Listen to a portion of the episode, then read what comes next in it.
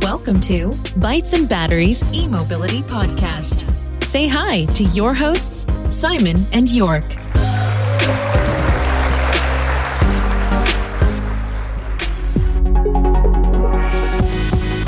Der Bytes and Batteries Podcast wird dir präsentiert von den Klickleuten, deiner Online-Marketing-Agentur für E-Mobility. Sichere dir jetzt 20% E-Rabatt. Mehr unter klickleute.de slash e-mobility. Ja, hallo und ganz herzlich willkommen zu einer neuen Folge von Bytes and Batteries, dein E-Mobility Podcast. Hier sind Jörg und Simon heute für euch wieder in elektrischer Mission unterwegs. Allerdings nicht in batterieelektrischer, sondern in Fuel Cell elektrischer. Denn wir haben heute zum ersten Mal im Podcast ein Wasserstoffauto und zwar den Toyota Mirai für euch im Test. Der Wagen ist eine Mittelklasse-Limousine, ich würde mal sagen obere Mittelklasse und hat eine Leistung, also eine Motorleistung von 114 Kilowatt. Mal zum Vergleich für euch, der E-Golf hat eine Leistung von 100 Kilowatt und das Gewicht des Fahrzeugs liegt so bei 1900 Kilogramm. Der Mirai ist ein echter Exot. Der wurde nämlich bis September 2019 nur 10.000 Mal produziert weltweit und davon ungefähr 1.000 Mal in Europa verkauft. Ja, und wir haben das Glück, dass wir den Mirai hier einmal testen können hier in unserer Region in Heidelberg. Und wie das eben bei Wasserstoffautos so ist, haben wir hier auch zwei Tanks an Bord und jeder Tank hat ein Fassungsvermögen von 2,5 Kilogramm Wasserstoff. Das sind insgesamt, also wir haben dann quasi zwei Tanks mit 2,5 Kilogramm jeweils und haben dann ungefähr 5 Kilogramm Wasserstoff an Bord. Das sind so 122,4 Liter. Das Ganze ist ja dann stark komprimiert und zwar mit einem Druck von 700 Bar. Laut Hersteller hat der Mirai eine Reichweite von bis zu 500 Kilometern, ist auf jeden Fall eine Ansage, aber in unserem Praxistest haben wir nie mehr als 400 Kilometer auf der Reichweitenanzeige gesehen. Ist natürlich absolut ausreichend, wenn man sich vorstellt, dass man hier äh, nach Berlin fährt und muss dann nur einmal einmal tanken und wirklich ähm, so erwartet man das ja beim, beim Wasserstoffauto einen sehr kurzen Tankstopp von maximal fünf Minuten einlegen. Dann ist es natürlich in Ordnung, aber mehr als 400 Kilometer haben wir nicht gesehen. Es waren eher so na, zwischen 360 und, und 390. Aber wie gesagt, alles absolut im Rahmen. Die Anmutung des Autos im Inneren ist auch absolut bequem und auf Komfort ausgerichtet. Das Design der Innenausstattung ist Geschmackssache und äh, ihr werdet es nachher auch hören, jetzt, wenn wir dann im Auto unterwegs sind und aufnehmen. Es hat uns jetzt nur bedingt zugesagt. Vorweg wollen wir natürlich noch erwähnen, dass auch in diesem Jahr eine weitere Ausführung des Mirais rauskommt, also der Toyota Mirai 2, nenne ich ihn mal die zweite Generation. Und der hat dann drei Tanks und äh, kommt auf 5,6 Kilogramm Wasserstoff. Die Reichweite soll dann nochmal um 30 Prozent steigen auf 650 Kilometern. Und auch wenn wir da richtig ordentlich was abziehen und wir werden realistisch nur bei 500 Kilometern, ist es natürlich, was eine Auswahl von einer Reiselimousine angeht, definitiv eine Ansage. Und auch das Design finde ich persönlich auch ein bisschen schicker als die aktuelle Version die jetzt bis Ende 2019 gebaut wurde. Ja, mal zur Fahrleistung. Also, hab's ja schon gesagt, 114 Kilowatt äh, leistet der Motor, das sind so 153 PS und das maximale Drehmoment liegt dann bei 335 Newtonmeter. Ist jetzt, also zieht jetzt wirklich nicht die Wurst vom Teller, wie der Simon das im Test so schön sagt. Und ja, die Beschleunigung 0 auf 100 kmh liegt so bei knapp 10 Sekunden. Also auch nicht wirklich top. Allerdings muss man sagen, ist die Höchstgeschwindigkeit ganz in Ordnung. Die liegt bei 178 kmh. Auch hier wiederum für Leute geeignet, die einfach sagen, also 150, 160 möchte ich auf der Autobahn auf jeden Fall fahren. Ich möchte nicht wie mit manch anderem Elektroauto mit einem kleinen Akku vielleicht mit 110, 120 kmh rumschleichen. Ich muss sagen, mir persönlich macht das überhaupt nichts mehr aus. Ich finde es sehr entspannt. Zudem ist es viel, viel sicherer. Aber das muss jeder selber wissen, solange wir noch kein Tempolimit haben. Wie ihr vielleicht auch wisst, ist das Endprodukt des äh, bei einem Wasserstoffauto dann übrig bleibt, ähm, tatsächlich Wasser, also H2O. Und das ist super, super spannend. Bei unserem Testwagen werden so, ja, je, je 100 Kilometer sagt man so zwischen 6 und 7 Liter Wasser tatsächlich dann ausgestoßen. Und ähm, die Frage ist, wann passiert das? Also es passiert automatisch, also automatisiert. Wir wissen jetzt auch nicht genau, wann genau. Aber es ist natürlich möglich, dass man jetzt mit dem Auto zum Beispiel in eine Tiefgarage fährt, dann stellt man das Fahrzeug ab oder vielleicht auch in eine Tiefgarage vom Arbeitgeber und auf einmal stößt das Auto halt Wasser aus und dann hast du da halt schon, schon eine kleine Pfütze. Es ist jetzt nicht extrem und es ist auch nur Wasser, ja, ist ja nicht schlimm.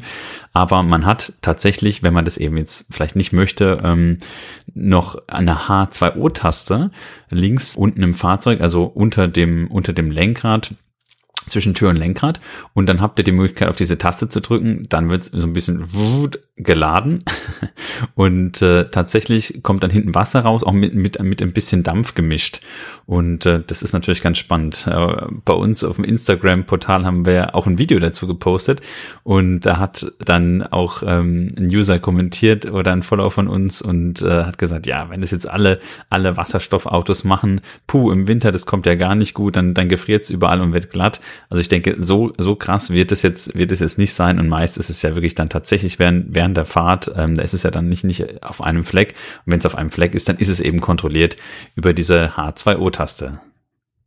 Und bevor wir dann gleich in den Live-Bericht starten, noch mal ganz kurz zu den Zulassungszahlen in Deutschland. Also 2016 waren es wirklich nur 25 Mirais, die jetzt neu zugelassen wurden. 2017 dann 61 Fahrzeuge und dann gab es wieder einen leichten Knick. 2018 da waren es 54 Fahrzeuge. Weiter haben wir jetzt auch gar nicht recherchiert, aber ihr seht, dass wir hier wirklich einen absoluten Exoten fahren.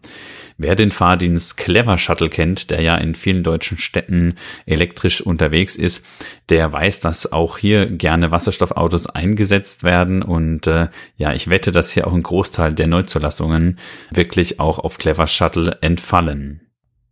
Beim Umstieg auf die neue Mobilität darf natürlich auch der Preis nicht außer Acht gelassen werden.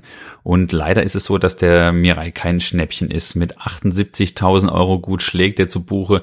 Klar, es ist, ein Fahrzeug der oberen Mittelklasse. Man fühlt sich innen drin wohl und er hat auch eine gewisse äußere Erscheinung, ähm, auch von der Größe her ganz klar. Erinnert so ein bisschen an den 5er BMW vielleicht. Ähm, aber natürlich muss man sich gut überlegen, ob man knapp 80.000 Euro in die Hand nimmt und sich dann so ein Fahrzeug zulegt. Denn jeder, der hier diesen Podcast hört, ist wahrscheinlich eher, so wie wir auch, der batterieelektrischen Mobilität zugeneigt, also klassischen Elektroautos. Und jeder weiß auch, dass man für 80.000 Euro doch eine riesen Auswahl mittlerweile hat an Fahrzeugen, die genau die gleiche Reichweite haben, also um die 400 Kilometer oder sogar eher Richtung 500 Kilometer. Und naja, das sollte man auf jeden Fall dabei auch noch erwähnen. Jetzt geht's aber los mit unserem Live-Bericht. Wir wünschen euch viel Spaß. Eindruck vom Auto und Design, Simon? Ja, also vielleicht haben viele von euch schon mal das Cockpit gesehen. Mich erinnert es persönlich ein bisschen an den Toyota Prius. Natürlich alles ein bisschen hochwertiger, aber aus meiner Sicht auch schon ein bisschen äh, in die Jahre gekommen. Also man hat ganz oben so ein äh, ganz breites Display, was so, so die, die Rechtsreichweite, Fahrassistenzsysteme anzeigt. Dann hat man in der Mitte so ein großes Kombi-Instrument, äh, hier jetzt noch mit einem CD-Spieler verbaut. Navigationssystem auch so ein bisschen oldschool in der Steuerung, also zwei Finger äh, Zoom und sowas äh, funktioniert leider nicht. Lenkrad ist ganz cool geraten, finde ich. Alles an seinem Platz. Äh, auch von der Haptik ist es angenehm. Dann äh, gibt's einen winzig kleinen, äh, also äh, grotesk kleinen äh, Schaltknüppel irgendwie, bei dem äh, bei dem man so kleine fingerakrobatische Übungen machen muss, um die, den Rückwärtsgang reinzulegen beispielsweise. Es gibt extra ein, äh, ein BR-Gang, der äh, gezielt dazu dient, äh, zu rekuperieren. Wenn man zum Beispiel jetzt eine längere Strecke bergab fährt, dann äh, kann man den aktivieren, der de deaktiviert sich dann aber auch selbstständig wieder. Ansonsten das Design von außen finde ich durchaus gewöhnungsbedürftig. Also es ist ähm, ein Riesenschiff im Format von einem äh, 5er BMW, würde ich jetzt sagen, oder ein A6 oder E-Klasse. Aber das Heck halt wirklich sehr gewöhnungsbedürftig, äh, noch extravaganter als zum Beispiel der Prius, der neue. Jetzt so vom, vom Fahreindruck würde ich sagen, ähm, man merkt, dass es ein schweres äh, Auto ist. Also für Autobahnfahrten ist es super geeignet. Also ich glaube, für, für eine lange, äh, lange Fahrt ist es idealer Reisewagen. In engen Gassen hat man so seine Probleme. Also es, der, der Wendekreis ist relativ groß und man merkt einfach, äh, dass es ein ja ein langes, großes, schweres Auto ist. Und ähm, so das merkt man auch bei der Fahrdynamik, wenn man jetzt enge Kurven hat. Also Wendekreis ist groß, habe ich schon gesagt. Und ähm, ja, die Spritzigkeit im Vergleich zu einem Model 3 äh, lässt zu wünschen übrig. Ja, danke Simon für deinen ersten Eindruck zum Auto. Also ist auch mein erstes Mal, Jorke übrigens, hi, mein erstes Mal in einem Auto mit äh, Brennstoffzelle hier im Toyota Mirai Fuel Cell. Ja, was soll ich sagen? Also Simon hat es ganz gut beschrieben. Von außen ist der Mirai ein, ein riesengroßes Schiff. Also ich hätte jetzt nicht gedacht, dass er, dass er so groß ist. Sieht wirklich aus wie so ein bisschen länglich gezogener Prius. Ähnlicher Style. Äh, jeder, der äh, so ein bisschen meinen Geschmack kennt, weiß, dass mir das Auto eigentlich schon zusagt. Aber ähm, wenn ich jetzt wirklich ähm, ein bisschen objektiver rangehen, muss ich sagen, dass das Design tatsächlich gewöhnungsbedürftig ist und schon sehr ähm, für den asiatischen Markt gemacht, muss ich sagen. Also hier, hier in Europa sind wir doch so ein bisschen andere Proportionen gewohnt. Er wirkt betont futuristisch, aber man darf auch nicht vergessen, dass das Design wahrscheinlich 2000, zwischen 2013 und 2014 irgendwie so entwickelt wurde. Also 2014, 15 kam er auf den Markt. Ich glaube 2015 hier bei uns. Jetzt haben wir 2020 und fünf Jahre macht er natürlich auch schon mal was aus. Und das Auto wurde natürlich jetzt auch nicht gerade wahrscheinlich 2014 designt, sondern ich kann es nicht genau sagen, aber ich schätze mal, was denkst du 2000 bei einer Entwicklung von wahrscheinlich ähm, ja ja, ich denke auch so zwei, zwei, drei Jahre vor dem vor der äh, Markteinführung und äh, auf mich wirkt es ein bisschen so, als hätte man, weil es ja ein Kleinserienfahrzeug ist, als hätte man äh, Komponenten aus anderen Autos irgendwie so zusammengestückelt. So ist ein bisschen mein Eindruck. Ja, ist tatsächlich so. Und ähm, ja, also Toyota macht ja, glaube ich, schon seit 1992 ähm, an der Brennstoffzelle rum und äh, ja, hat da natürlich viele Erfahrungen und vom Design her ist das Auto ganz klar äh, ja an den an den Prius angelehnt. Schaut es euch gerne mal auf unserem Instagram-Kanal an. Da haben wir natürlich auch jede Menge Fotos, dass ihr auch ein paar visuelle Eindrücke zu unseren Testfahrten hier bekommt.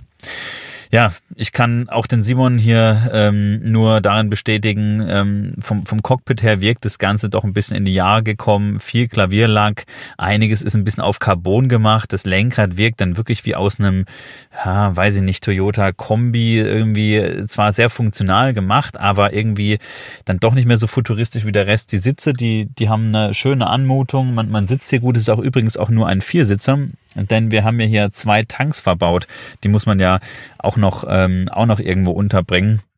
Bei einem reinen BEV, also beim batterieelektrischen Fahrzeug, ist es so, dass es natürlich dann einfacher ist, am Unterboden die Batterie anzubringen und dann hast du halt noch deinen Elektromotor oder deine Elektromotoren.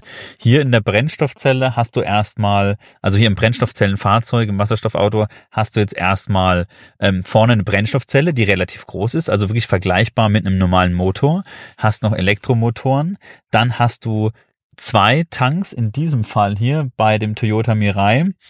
Also einer an der, also zwei an der Hinterachse, einer vorne dran, einer hinten dran, also im hinteren Bereich des Autos im Heck quasi verbaut. Und das nimmt natürlich nochmal ordentlich Platz weg und dann zusätzlich noch eine Batterie. Denn viele denken ja immer so beim Wasserstoffauto ist es so, du kannst jetzt einfach, ja, ähm, tankst da, tankst da Wasserstoff und dann kommt hinten dann ein bisschen, bisschen Wasser raus und damit kannst du dann fahren. Nee, du brauchst auch immer eine, eine Batterie, wo, wo dann die gewonnene Energie, also der, der Strom dann ähm, zwischengespeichert wird oder halt gepuffert wird. Du brauchst eine Pufferbatterie, die ist natürlich deutlich kleiner als bei einem Elektroauto, das ist ganz klar. Aber du hast da einfach, einfach einige Teile. Das Auto hat ein Gewicht von knapp 2000 Kilogramm, also zwei Tonnen, 1925 Kilogramm genau. Und man merkt einfach auch, dass es sehr, sehr schwerfällig ist. Von der Leistung sind wir so bei 115 Kilowatt ungefähr ähm, 115 kW und ja, ich sag mal so ein E-Golf, der hat jetzt so 100 kW, das ist dann eigentlich okay für ein E-Golf, aber das Auto hier ist ja doch doch sehr schwer. Und jetzt mein erster Eindruck vom Fahren war, war eigentlich wirklich so, dass es auch sehr sehr viele Geräusche macht. Die Brennstoffzelle fährt hoch und runter, du hörst dann zzz, irgend Surren, es klingt so ein bisschen nach einem Ventilator, den du anmachst, es klingt auch so ein bisschen nach nach, nach einem Föhn teilweise. Also die Ruhe, die man jetzt aus dem E-Auto gewohnt ist, wir wir fahren ja ein BMW i3S und ein E-Golf die Ruhe, die man gewohnt ist, die, die hat man hier, hat man hier nicht, nicht so wirklich. Es ist natürlich im Vergleich zum Verbrenner deutlich leiser. Aber ich weiß nicht, Simon, wie hast du es denn empfunden? Ja, also das auf jeden Fall, was du sagst. Auch, dass im Vergleich zum E-Auto eben die Brennstoffzelle so einen gewissen Versatz hat. Also wenn man schon mehrere E-Autos gefahren ist, dann gewöhnt man sich daran, dass man aufs Gas tritt und die Reaktion kommt unmittelbar. Und das ist äh, jetzt hier im Mirai ist es eher, erinnert mich eher noch an einen Verbrenner als an ein E-Auto, was denn das Ansprechverhalten angeht. Ich habe es ja vorhin schon gesagt, also die Spritzigkeit äh, leidet darunter natürlich. Ja, dann kommen wir auch schon zum nächsten Thema. Ähm, wir sind dann über ja die Landstraße und auch teilweise über die Autobahn gefahren und zwar in Richtung Wasserstofftankstelle in Heidelberg. In Heidelberg gibt's eine Wasserstofftankstelle und zwar an einer OMV-Tanke. Die hat einfach nochmal noch mal Platz. An der Tankstelle selber konnte man uns dazu nichts sagen. Die Wasserstofftankstellen, die sind ja meist aus dem Verbund H2 Mobility und H2 Mobility ist ein Zusammenschluss von äh, Unternehmen, die sich eben hier im Bereich Wasserstoff engagieren oder die hier auch in der in der Herstellung äh, tätig sind. Also man, man, man wusste nichts drüber, aber es ist auch gar nicht so schlimm, weil das Ganze ja relativ, relativ autonom, sage ich mal, funktioniert. Also du musst jetzt nicht, nicht an die Tankstelle, du kannst hingehen, du verifizierst dich mit einer Tankkarte, die, die im Auto dabei ist, gibst mit dieser Tankkarte einen PIN ein, das war's. Anschließend kannst du den, den Tank öffnen. Wir haben auch hier Fotos gemacht auf unserem Instagram-Kanal, schaut gerne, gerne mal den, den Tankstutzen rein und dann, dann geht das Ganze auch los. Und äh, wir haben also die, die, die Zeit gestoppt, also in dreieinhalb bis vier Minuten war, war das Auto, war das Auto voll, voll betankt. Ähm, es war jetzt bei uns auch nicht ganz leer, aber ich sag mal so, also mehr als fünf Minuten standen wir jetzt, standen wir jetzt nicht. Aber man muss natürlich auch dazu sagen, dass, dass diese Wasserstofftankstelle nicht wirklich frequentiert war. Wenn jetzt hier eine Schlange gewesen wäre, und das ist ja oft der Vorteil, der beim Wasserstoff oft genannt wird, dass man hier wirklich super schnell tanken kann, kann es oft sein, dass, dass diese Tankstellen wieder, wieder Druck aufbauen müssen und ja, so eine, so eine Tankstopp dann trotzdem, wenn viele Fahrzeuge hintereinander stehen und hintereinander dann tanken, dass es dann bis zu einer Viertelstunde auf jeden Fall auch dauern kann. Das heißt, ähm, wenn du dir jetzt einen Porsche Taycan anguckst, Simon heute, gell, da, da kriegst du natürlich auch eine ähnliche Reichweite relativ, relativ zügig rein. Ist vielleicht nicht in der Viertelstunde, aber in so 25 Minuten. Und ähm, wann, wann ist es denn spannend, schnell zu tanken? Aus meiner Sicht dann, wenn man, wenn man eben Langstrecke fährt fährt. Beim Elektroauto ist es so, du, du fährst irgendwo hin zur Arbeit, du fährst in ein Restaurant, du fährst zum Supermarkt, du steckst einfach an und in der Zeit lädst du halt einfach. Das heißt, das Auto geht jetzt nie, nie wirklich leer und du nutzt halt die, nutzt halt diese, diese, diese Zeit, die du einfach sowieso hast, nochmal zum Laden. Und ähm, wenn ich eine Langstrecke fahre, nur dann ist es wichtig, dass das Auto schnell voll ist. Weil wenn ich jetzt hier vom, von Süddeutschland nach Norddeutschland fahren möchte, kann ich nicht noch zu einer Strecke von acht, neun Stunden nochmal zwei, drei Stunden on top rechnen, weil ich warten muss, sondern dann muss es schnell und zügig gehen. Und das geht eigentlich nur, wenn du einen relativ großen Akku hast, behaupte ich mal beim Elektroauto mit, äh, sage ich mal, 60 Kilowattstunden mindestens, also Kona-Größe 64 Kilowattstunden. Und wenn du dann relativ schnell laden kannst, also mit, mit mindestens 100 äh, Kilowatt DC-Ladeleistung, weil dann machst du zwei Pausen und du brauchst die Pausen sowieso und dann ist das Auto schnell voll. Das heißt, das Wasserstoffauto ist natürlich dadurch ein bisschen alltagstauglicher vielleicht und es ging jetzt auch wirklich schnell, um jetzt hier wieder auf 350, 360 Kilometer zu kommen. Aber so ein Riesenvorteil muss man wirklich sagen mit diesen gerade eben angesprochenen Punkten, Argumenten im Vergleich zu Langstrecke und dass man eh Pause machen muss.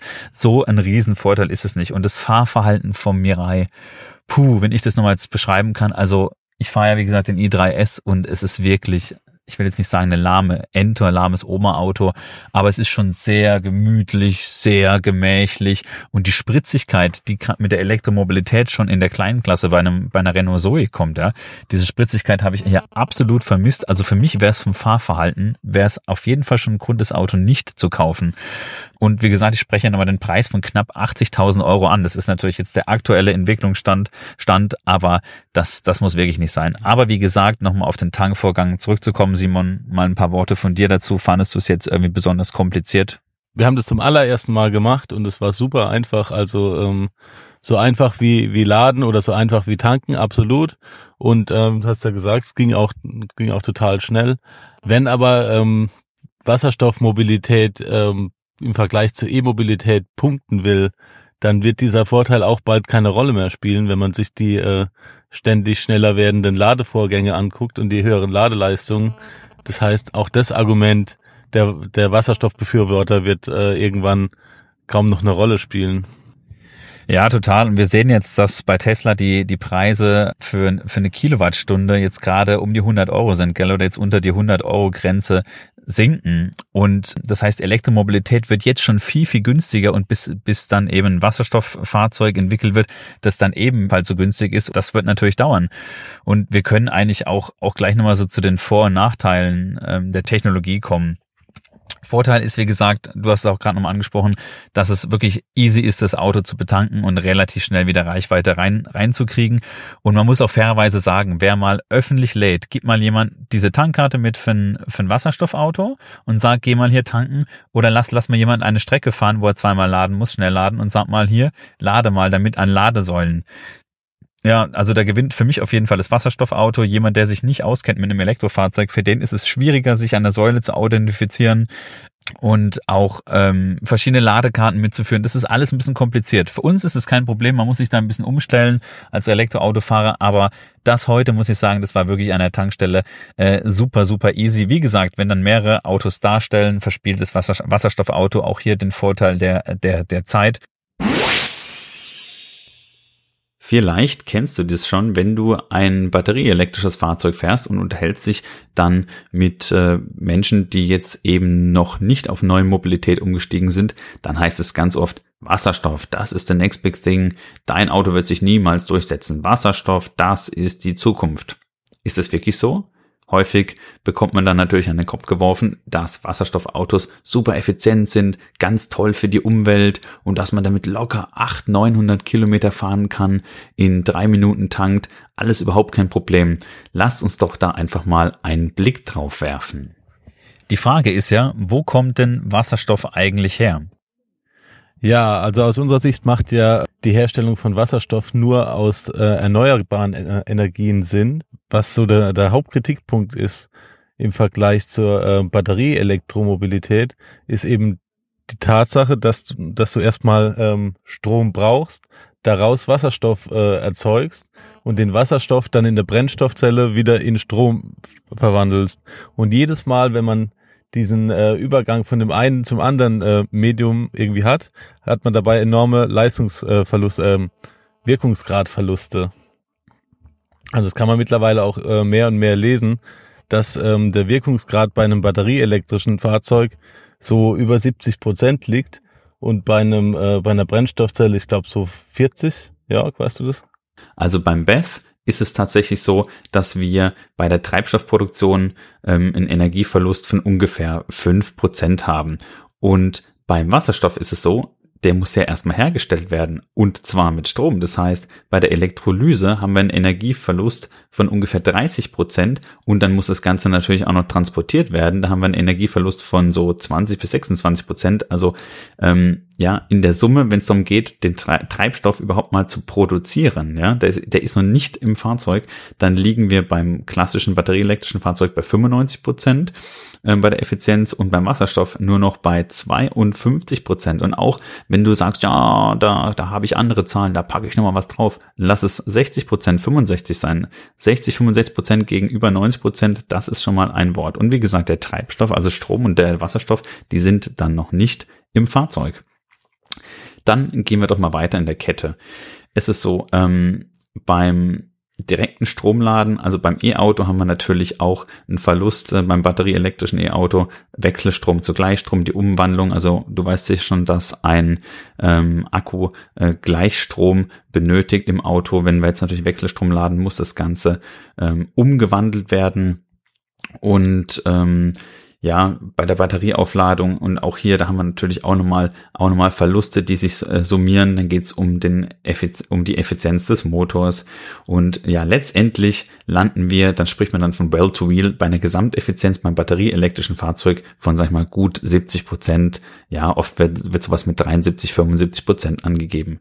Wie ist es denn beim Wasserstoffauto? Ich habe ja gesagt, bei der Effizienz der Treibstoffproduktion landen wir nur noch bei 52 Prozent.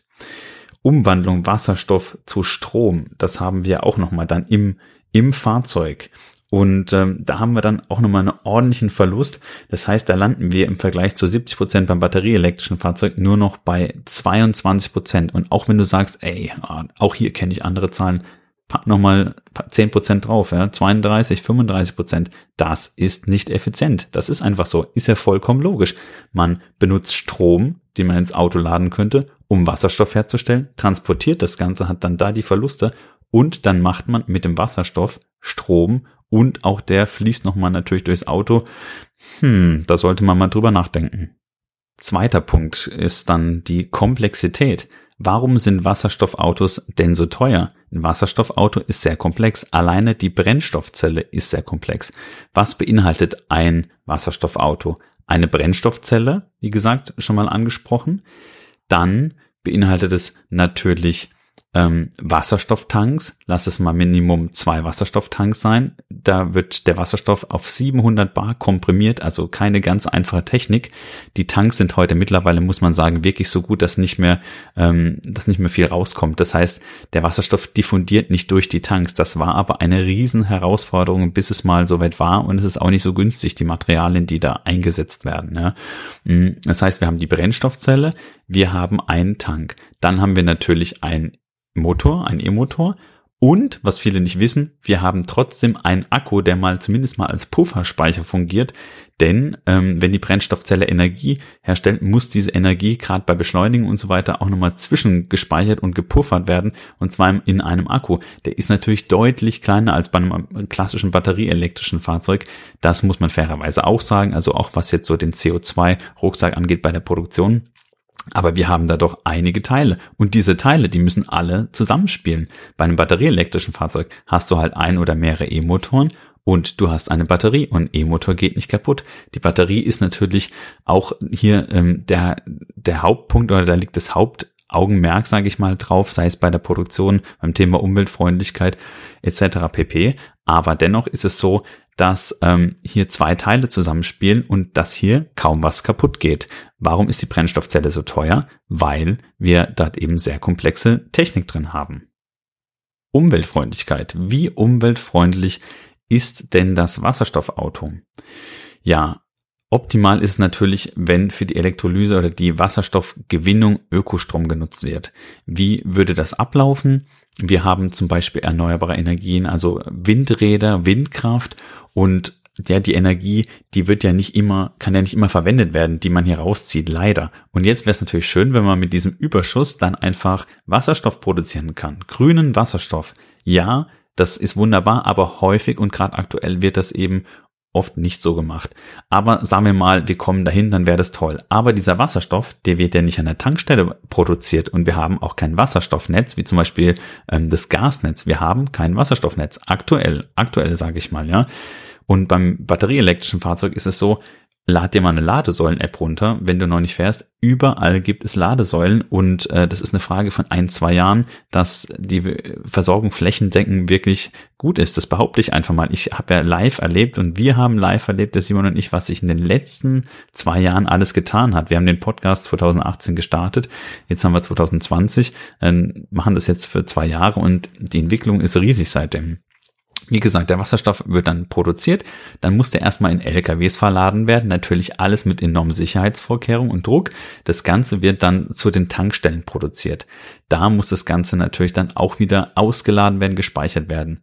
Hm, was glaubt ihr denn, was das denn für LKWs sind, die den Wasserstoff durch die Gegend karren? Ich denke nicht, dass das ähm, alles elektrische Trucks sein werden, sondern das sind dann wieder Dieseltrucks und äh, das ähm, Volumen an Fahrzeugen oder die, die Anzahl an Fahrzeugen, an LKWs, die benötigt wird, um das Ganze rumzufahren, das wird wirklich dann enorm, wenn sich die Wasserstoffautos durchsetzen sollten. Also das darf man nicht vergessen.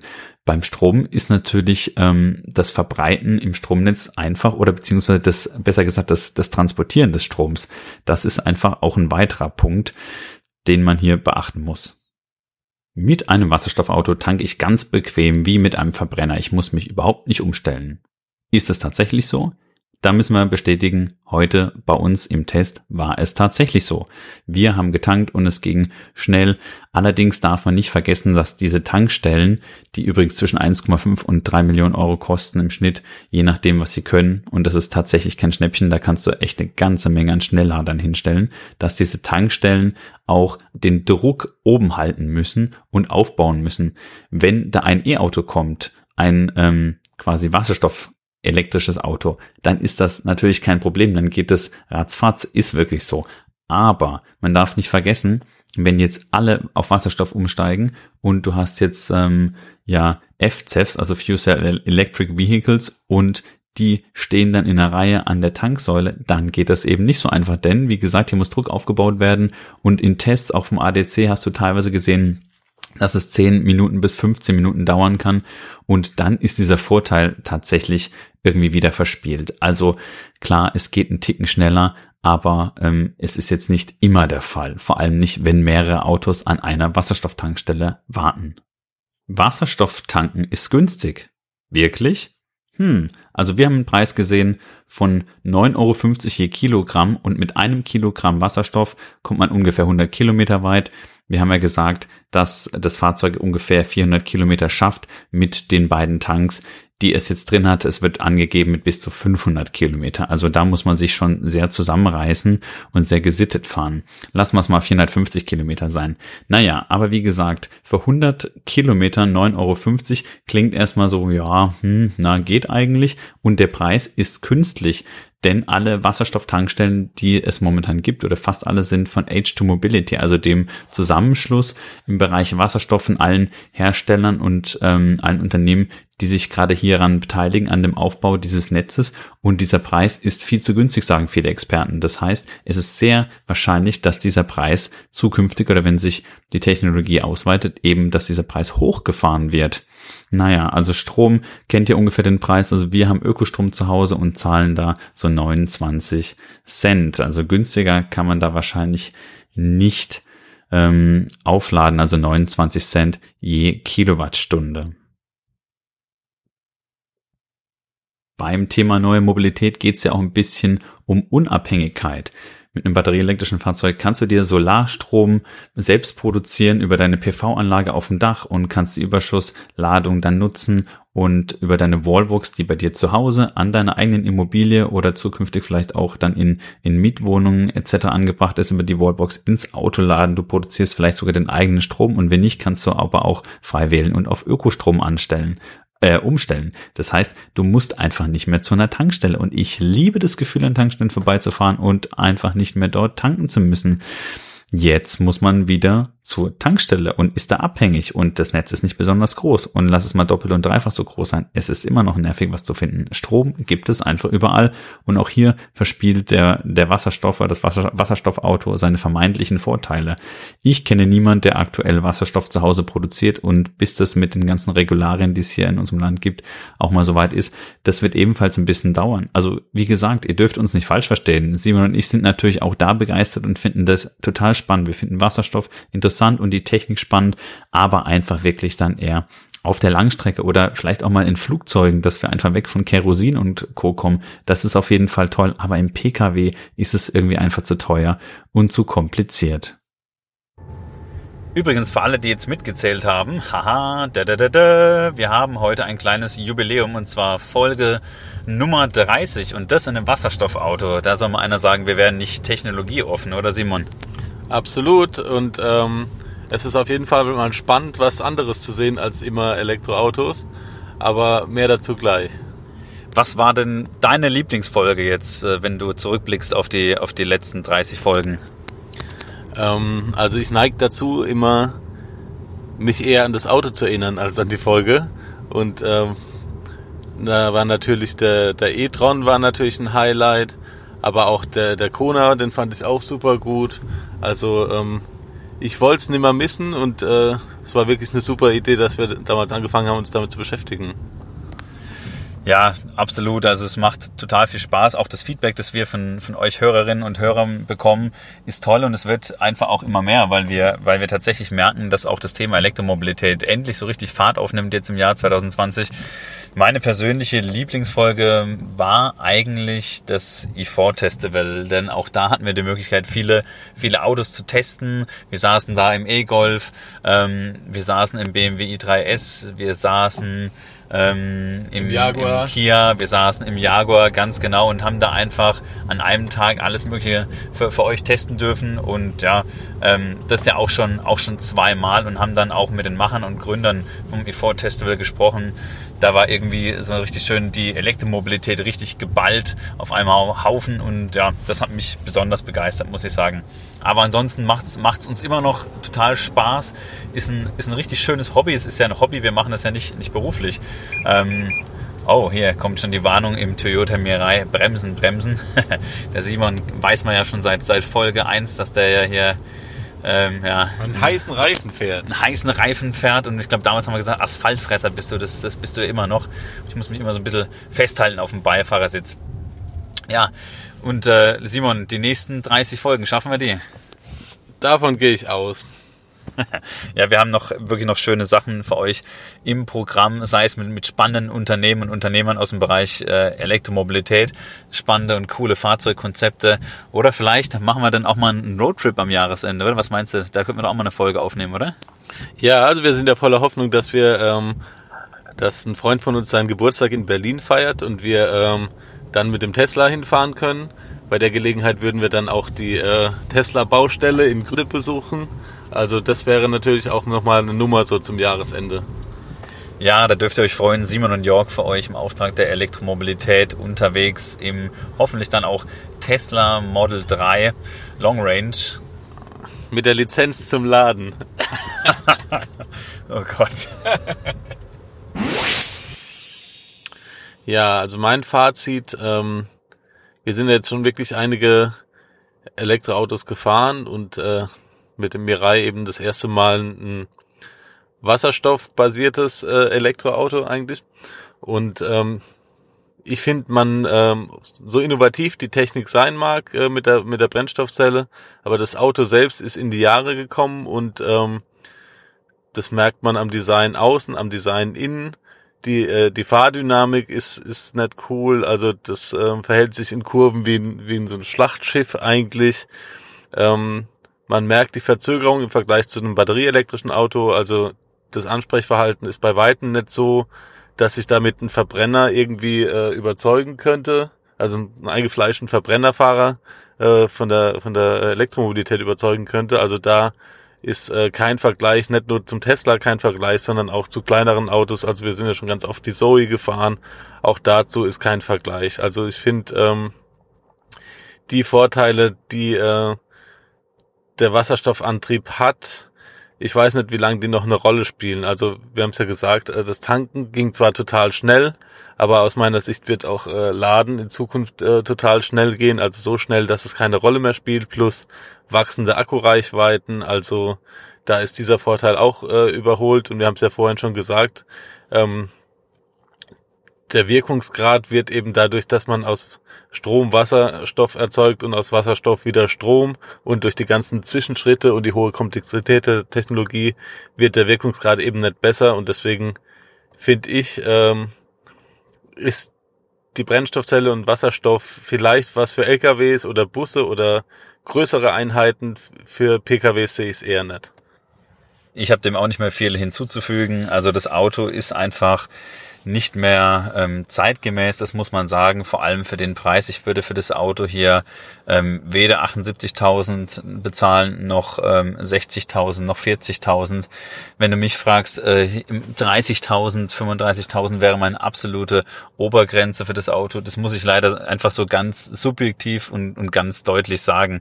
Und ähm, ja, die, die Fahrdynamik hat mich jetzt hier nicht, nicht gerade begeistert.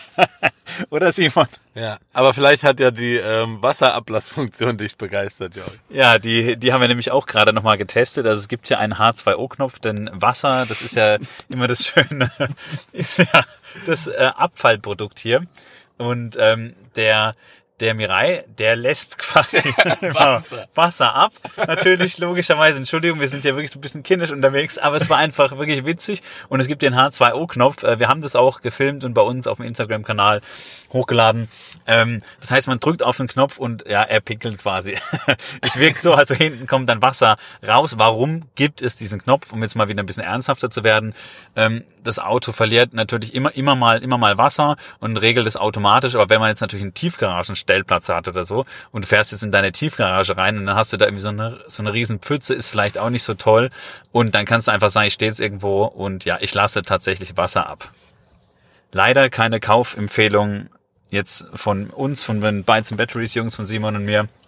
Aber es war auf jeden Fall spannend, mal wieder ein Wasserstoffauto hier, hier zu haben und zu testen. Also, was heißt mal wieder? Es war das erste Mal. Und wie gesagt, wir bleiben auch weiterhin Technologie offen. Vielleicht kommt da jetzt der, der nächste Mirai. Der soll ja so Ende 2020 rauskommen. Ähm, und ja, da, da wird es sicher auch nochmal mit den Erfahrungen, die jetzt hier gesammelt wurden, auch nochmal einen, einen großen Schub geben. Und das Auto wird wahrscheinlich dadurch einfach auch attraktiver werden. Also, das Design ist sehr gefällig. Es gefällt mir viel, viel besser.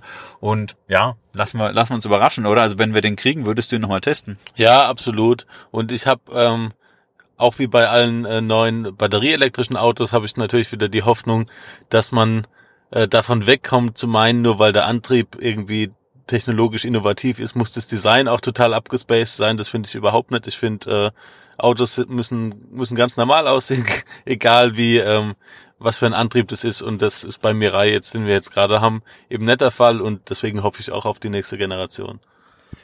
Und ihr merkt, wir hatten heute auch wieder reichlich Spaß und dafür machen wir es ja. Ähm, es gibt natürlich viele Podcasts, auch viele Podcaster, mit denen wir so, so im Gespräch sind. Ähm, ja, wir sind einfach zwei Kumpels, die hier die Autos testen und Spaß an der Elektromobilität haben und daran, daran lassen wir euch jetzt schon 30 Folgen lang teilhaben und äh, wir möchten uns natürlich nochmal ganz herzlich bei euch bedanken, dass, dass ihr uns so treu bleibt und es macht wirklich, macht wirklich großen Spaß und es gibt uns oder Simon kann man sagen, auch wirklich nochmal den, den, den Antrieb ähm, hier ordentlich nachzulegen, das Ganze noch ein bisschen weiter zu, zu professionalisieren und euch ähm, hier auch nochmal interessante äh, Themen und Folgen zu liefern in den nächsten Monaten und hoffentlich auch Jahren. Genau, also unser Antrieb ist die, die Freude an Fahren und Freude, äh, Freude an Autos und natürlich an der Elektromobilität und ich glaube, das wird sich auch so bald nicht ändern.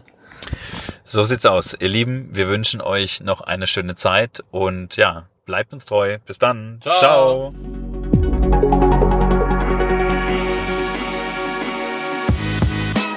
Der Bytes and Batteries Podcast wird dir präsentiert von den Klickleuten, deiner Online-Marketing-Agentur für E-Mobility.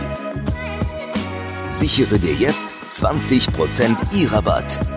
Mehr unter klickleute.de slash e-mobility.